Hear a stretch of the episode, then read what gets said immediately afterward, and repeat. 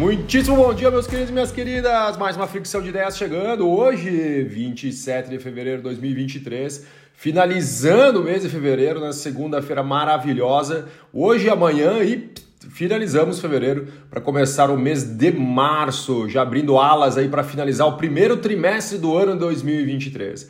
Vamos começar falando sobre Ibovespa. Ibovespa que sexta-feira caiu 1,67%. Muito por quê? Por Petrobras. Petrobras despencou por causa dos combustíveis estão em pauta. Lembrando que dia 28 agora, amanhã, encerra, encerra a desoneração dos combustíveis que veio ainda o ano passado, antes das eleições. É, lembrando que somente se voltar ao normal a partir de quarta-feira, nós teremos aumento do preço da gasolina em média de 68 centavos, só para você ter uma noção. Então, essa é a discussão que começou na sexta-feira, de uma forma um pouquinho mais agressiva e vai continuar no dia de hoje e, quiçá, né, durante a semana. Mas olha, tem coisa aí na, importante para falar com você hoje, para você entender sobre a desoneração do combustíveis, por exemplo. Dólar, por sua vez, na sexta-feira subiu 1,23%, finalizando o dia R$ 5,20. Lá fora tivemos SP500 caindo 1,05%, Dow Jones caindo 1,02%, Nasdaq caindo 1,69%, Stock 50 caindo 1,86%. Bitcoin hoje, às 4 horas e 54 minutos da manhã, estava sendo cotado a 23.443 dólares, caindo somente no dia de hoje 0,39%. Petróleo tipo Brent barril às 4 horas e 56 minutos da manhã estava sendo cotado a 82 dólares e 54 centos o barril, uma queda de 0,24%. Falar sobre assuntos gerais que estão acontecendo e estão aquecendo nossa economia por aqui. Na sexta-feira foi anunciado o índice de confiança do consumidor. Falo muito sobre os índices de confiança, indústria, comércio, serviço ou do consumidor e digo o quão importante é a confiança para nós entendermos os próximos capítulos. E nesse momento nós estamos com o índice de confiança, expectativa futura, né, que é a questão de como que as pessoas veem o futuro né, dos próximos seis meses, com uma queda de 0,9%. Expectativa atual, que é o que a pessoa vê hoje, a perspectiva desse momento atual, com uma queda de 1,08%. Né? 1,8%, perdão. Então, isso, esse índice de confiança do consumidor é o menor em oito meses, em seis meses, perdão, em seis meses, o menor em seis meses. É muito importante nós acompanharmos esse índice de confiança da Getúlio Vargas. Nos próximos dias teremos outros índices de confiança, indústria, comércio, serviço, que é muito importante nós olharmos com carinho, porque aqui também dita muito o ritmo do qual o sentimento das pessoas. E falando em sentimento das pessoas, vamos falar algo prático, que é a inflação.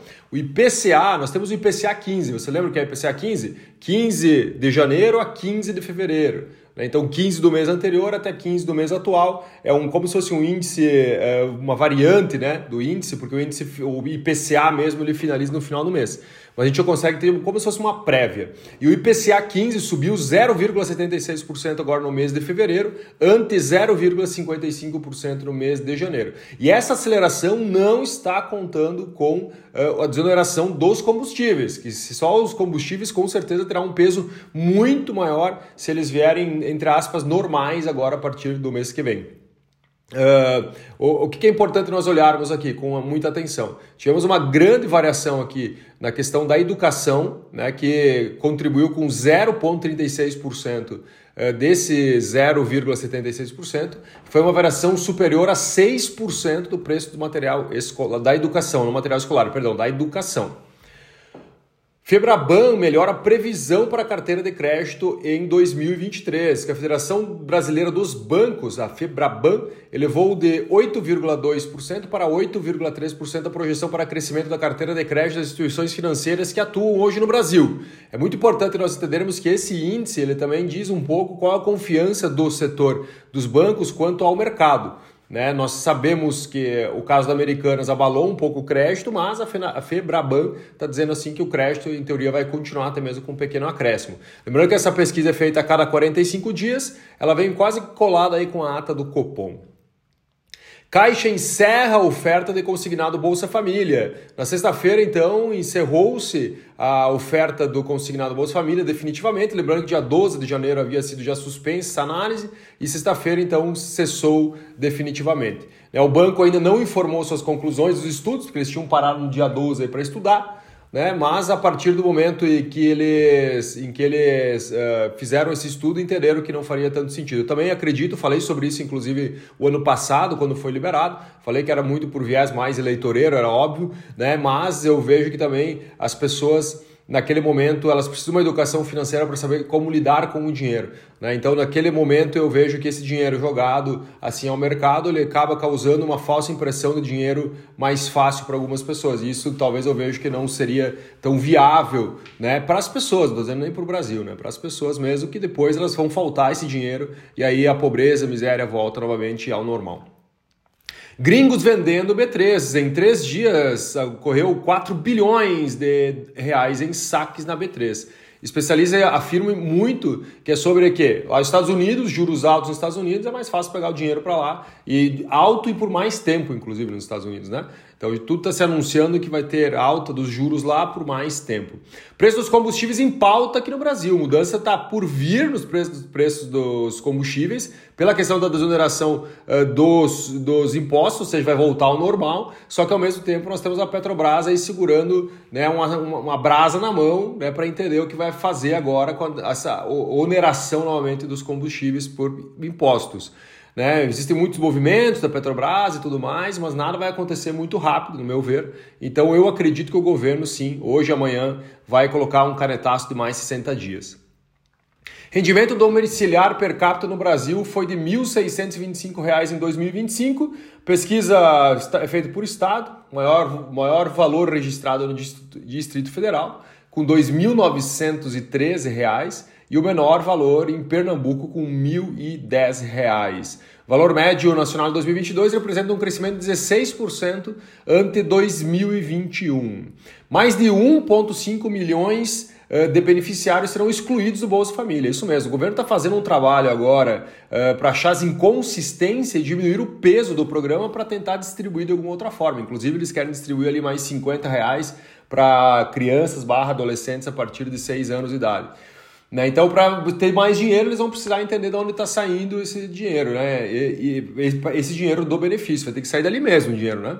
Então, esses um milhão e meio de eh, beneficiários, eles vão ser excluídos por terem algumas inconsistências. E mais 700 mil famílias que têm direito ao benefício, segundo o governo, serão inclusas aí no próximo ciclo.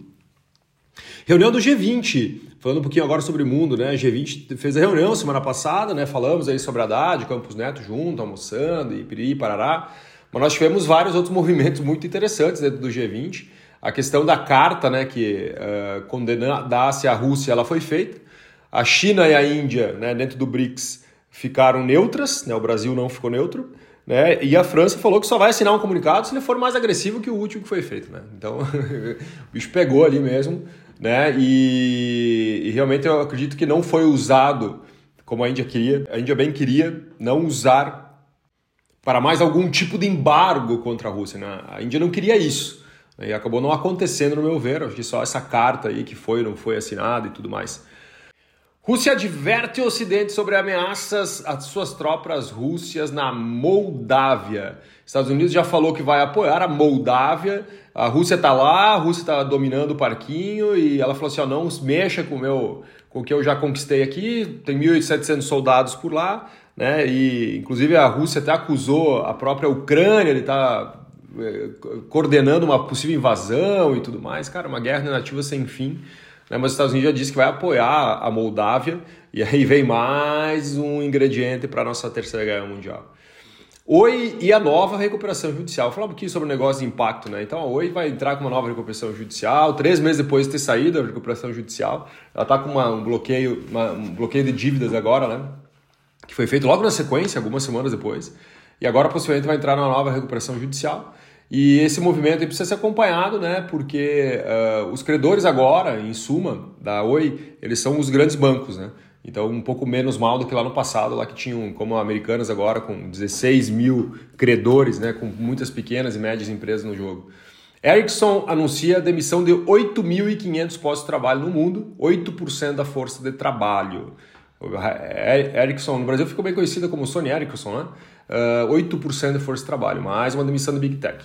Vamos falar de inovação e futuro, mais três tópicos, finalizamos. Meta e metaverso, metaverso, meta, desculpa, Facebook, antigo Facebook, anuncia novos passos da sua inteligência artificial e fala sobre os impactos do metaverso. Eles falaram sobre inteligência artificial, que ela está ficando mais inteligente, né? E que ela está agora passando para pesquisadores de inteligência artificial, mostrando que textos, conversas e resumo, resumos de materiais escritos estão ficando cada vez mais complexos. Tribunal da Colômbia realiza audiência dentro do metaverso, com os avatarzinhos, né? Bonitinho assim, foi um dos primeiros países do mundo que usou um ambiente do metaverso mesmo, melhor, segundo eles, inclusive ficou melhor que a videoconferência. Metaverso quase em 2D ali, eu estava olhando as imagens, mas faz, faz total sentido aí por esse movimento. Né? O metaverso é uma coisa que vai acontecer, né, velho? Talvez mais cedo mais tarde vai acontecer. Apple lança projeto para medir glicose sem pulsão e, em, eh, sem pulsão em relógio. Vai medir glicose sem pulsão em relógio. Apple tem eh, um projeto que está em andamento uh, que é quase um, um, uma visão do Steve Jobs, né? Monitoramento não invasivo e contínuo de glicose no sangue. Pensa, pensa que louco, né? Hoje, para ter uma ideia, um a cada dez americanos tem diabetes. diabetes e a ideia da Apple é justamente pegar esse público e começar a medir isso sem ou a, a, sem invadir o corpo, né? Somente pelos impulsos ali, sobre, eu estava até lendo agora um pouco mais tecnicamente, luzes e tudo mais, que vão conseguir extrair essas informações. É uma revolução realmente no setor da saúde e a Apple talvez vai pegar o mercado aqui realmente e se consolidando uh, na, na, na, parte de saúde, né, de monitoramento, de vestíveis. E a Apple realmente, acredito eu, que vai continuar por muito tempo ainda na vanguarda das marcas mais valiosas do mundo, justamente por seu poder de inovação. Meus queridos e minhas queridas, muito obrigado, um ótimo dia para você. Até amanhã com mais uma ficção de ideias relacionadas ao mercado diária. Valeu!